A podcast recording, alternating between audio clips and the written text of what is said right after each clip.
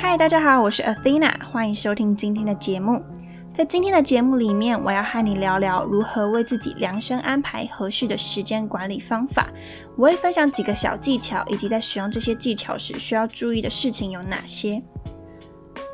在上一周呢，我和你聊到了一些比较软性的主题，像是如何认识自己。而这一周的话呢，我想要和你聊一点硬一点的主题。因为我觉得，其实人生需要软硬兼施，我们不能就是很感性的说，哦，我们就是要认识自己啊。但其实我们生活上必须要面对的现实，就是我们还是有很多工作要做嘛。那我们如何去做我们的那些工作？有没有有效率的去做那些事情？然后并且安排一些我们喜欢的活动，其实就占了认识自己很大的一个部分。因为当你的生活能够达到一个自己理想的节奏跟步调的时候，其实才会有时间去安排一个认识自己的时间。而且当生活啊达到自己很喜欢的模样，我觉得其实自己就会更加的对自己感到满意。无形之中呢，你就会越来越喜欢自己哦。那我知道，其实很多听众会希望可以提升自己的工作效率，或者是说你会想要做很多不一样的事情，比如说除了工作之外，你还想要学语言，你还想要阅读，你还想要去跑不一样的活动等等。所以时间管理其实非常的非常的重要。市面上其实有很多时间管理或是高效工作的方法，有很多书籍在谈论这些东西。的确，我今天会分享几个时间管理的方法，但不会是今天分享的主轴，因为我觉得时间管理的方法大同小异。但是我觉得说一样的方法其实没有办法套用到所有人身上，因为每个人的专注度啊、工作量、需要休息的时间都不同，所以我觉得比起去学。不同各式各样的时间管理方法，更重要的是要怎么去调整，说这个方法要怎么套用到我的身上。所以呢，今天要来聊的，就是要怎么量身安排自己合适的方法。所以在今天的节目里面，我会分享三个方法。那每一个方法呢，我都会蛮详细的跟大家聊一聊，说啊内容是什么，然后你可以怎么样的去做套用。准备好了吗？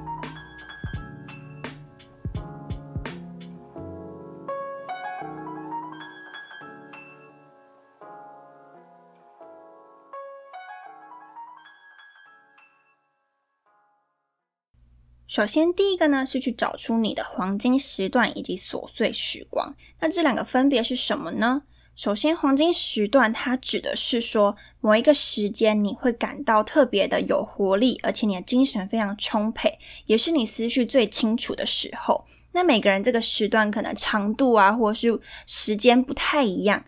比如说，有的人的黄金时段可能是早上啊、中午、下午或晚上，那也可能是特定的时机点，比如说吃饭前、运动后或是洗澡后。那那个时间的长度可能也因人而异，有的人可能是一个小时，有的人可以长达三四个小时等等。那你就可以先去找出自己的黄金时段是什么。那像我自己的话，我自己的黄金时段是属于早上洗澡后这两个时间是我精神最好的时候，所以我会拿来做那种比较耗脑的工作，比如说写作。那在下午啊，其实我是一个比较容易疲惫、脑袋混沌的时间，所以呢，我会做比较轻松的事情，比如说做一些不用动脑的，因为脑子真的动不太起来。比如说运动啊、打扫啊，或者是出门缴费等等，让身体动一动，其实呢就可以有效的度过那段时间，而且做完你该做的事情。那再来就是琐碎时光。琐碎时光指的就是你看起来在做事，但时光却被默默浪费掉的时间。比如说通勤啊、煮饭啊、打扫跟上厕所。对我来说，我自己的琐碎时光就是，比如说煮饭还有通勤，这两个都是可能每天都要花个两三个小时在做的事情。但是我这样子一整天的两三个小时就默默的被浪费掉了，就觉得好像明明可以再多做一些事。所以呢，我会运用这两个琐碎的时光拿来听 podcast，或者是看 YouTube，去看一些比较呃有内容的主题呀，或者是思考一些个人的计划，目前已经进行到哪里，那未来可以怎么发展，妥善的去运用那个琐碎的时光。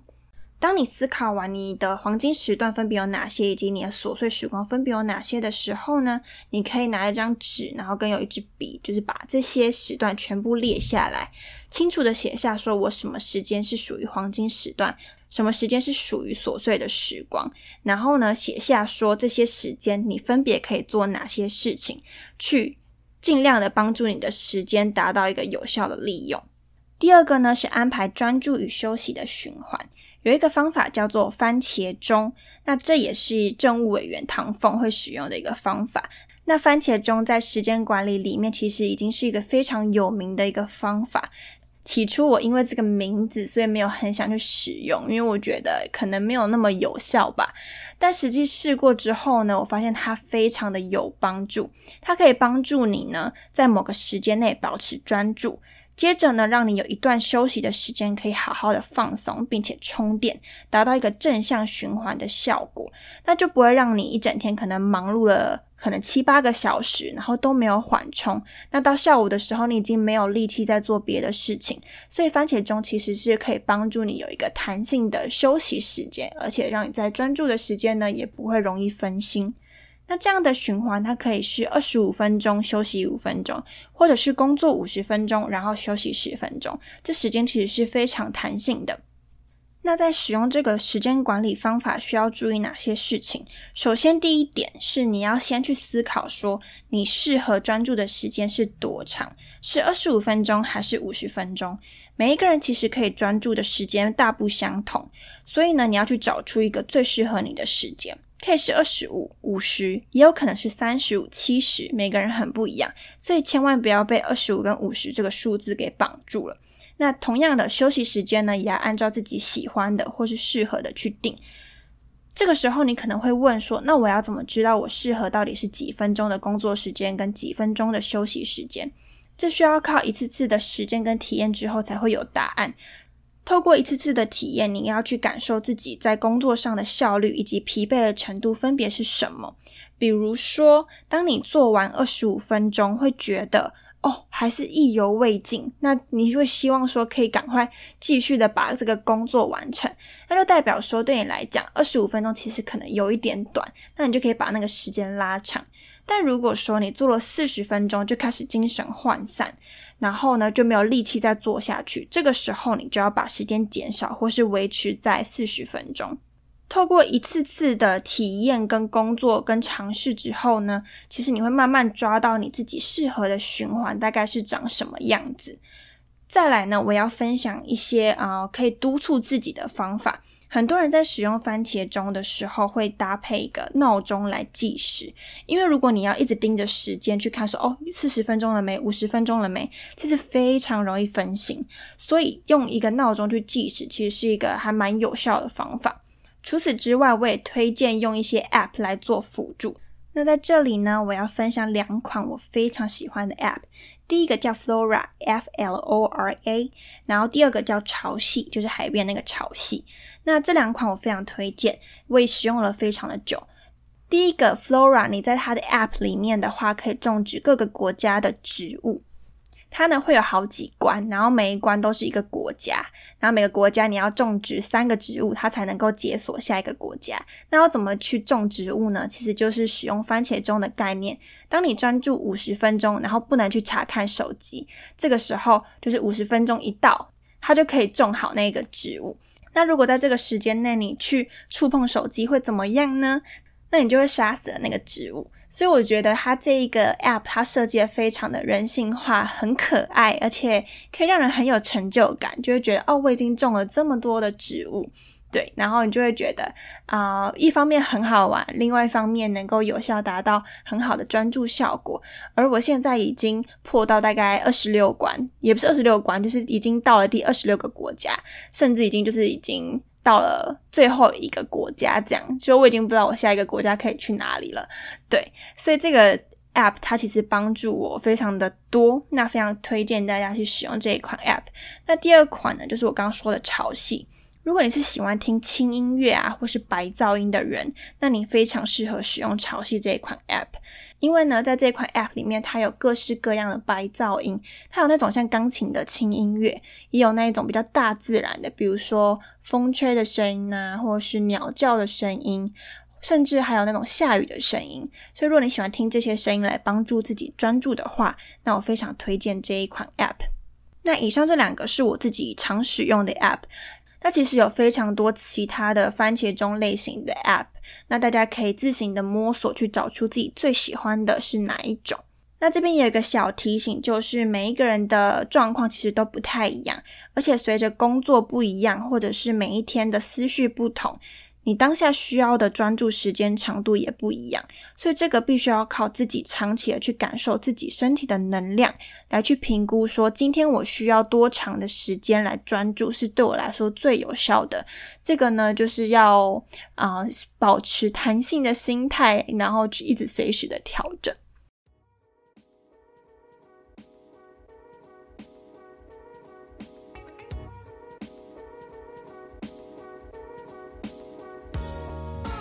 谢谢你来收听那个自己的第二季节目。如果你喜欢这个节目，欢迎到 Podcast 或是 iTunes 上帮我打新评分，让我知道你喜欢。此外，阿菲娜最近解锁了最新的功能，就是呢，如果你非常喜欢我的作品，欢迎到我的方格子写作平台上面给予我一些赞助。透过你的支持，是我持续创作的动力。那我方格子的网页呢，会放在我这一集节目的资讯栏当中，大家可以点进去看哦。好，最后，如果你对于这一集节目有任何的想法，也欢迎跟我分享你的想法以及你的建议。那我们继续回到节目收听。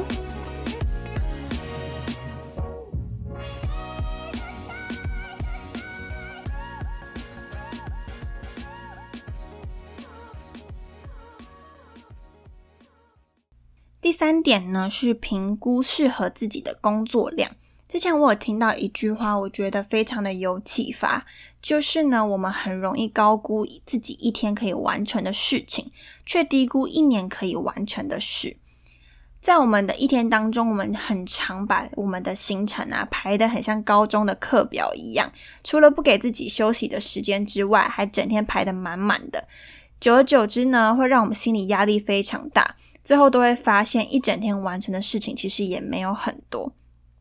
那对于这样的状况呢，我之前也是有一样的情形。那我在有一次演讲当中，我听到了一个方法，那个方法现在在书上面也有，所以大家有兴趣的话可以去找出那一本书。那那个方法叫做“先吃掉那只青蛙”，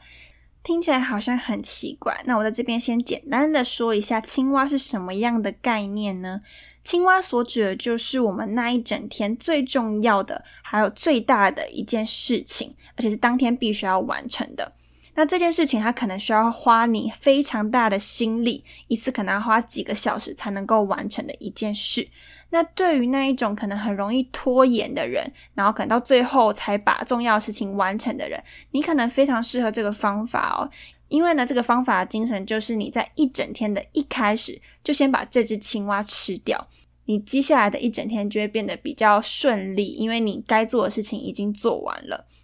那我在这边呢，想要把这个概念去做一个延伸，并且加上了一句话，就是一整天起床之后，你先去吃掉那只青蛙，再来吃小蝌蚪，什么意思呢？刚刚说的青蛙是那一种你要全神贯注做的那种比较大的事情，那蝌蚪相对就是那些比较不重要，那可能可以在一个小时内就完成的事，相对它比较轻松快乐，比如说运动啊、遛狗啊，做一些你有兴趣的事情啊。那在工作上可能是那种比较行政的琐事，比如说要去联系别人等等，我就会把它去形容成蝌蚪。那在我们现在有了青蛙跟蝌蚪两个概念之后，再来就是帮自己去做一个时间管理的安排。像我呢，本身会去把青蛙跟蝌蚪分别，就像刚刚那样去做一个定义，然后呢去看说我的青蛙大概都是几个小时的工作，我的蝌蚪大概都是几个小时的工作。像我一堂课其实大概都是两个小时，所以对我来说，青蛙就是两个小时要做的事情，也是当天必须完成做的事情。那这可能每个人的状况不太一样。如果你是跑活动的人，你的青蛙可能就要一次花三四个小时之类的。那像我自己做的小事情呢，平均也都是一个小时就可以完成，所以这就是我对于青蛙跟蝌蚪的一个界定。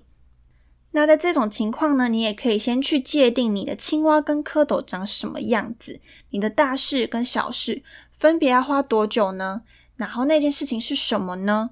它会需要耗费你多少的精神？这些你都可以先去做一个澄清。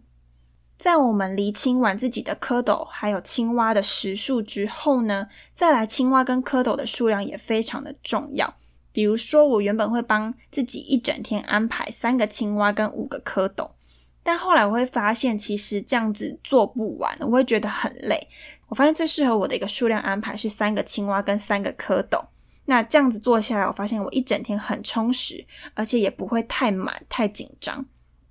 所以，如果你已经厘清完自己的青蛙跟蝌蚪的时数，还有工作内容大概是什么样子，接下来呢，就帮助自己去界定每一天你适合的青蛙数量跟蝌蚪数量分别为多少。这样子，你就不用每天都在想说啊，我今天安排这个分量，我会不会做不完？或今天这个分量对我来说会不会太少？我又太浪费时间。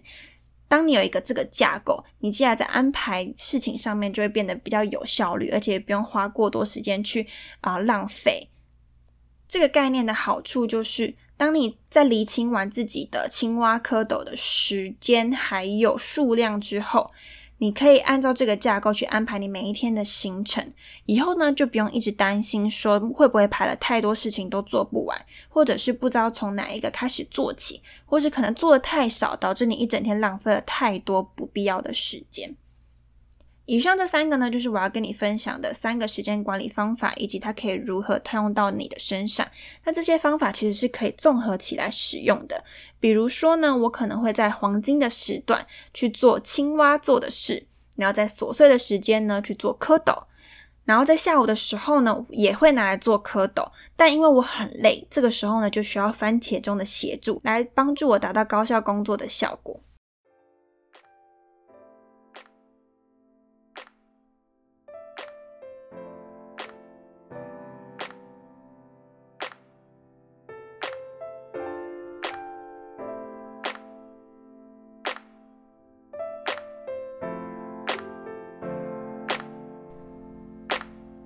非常感谢你的收听。如果你喜欢我的节目，而且觉得非常有收获的话，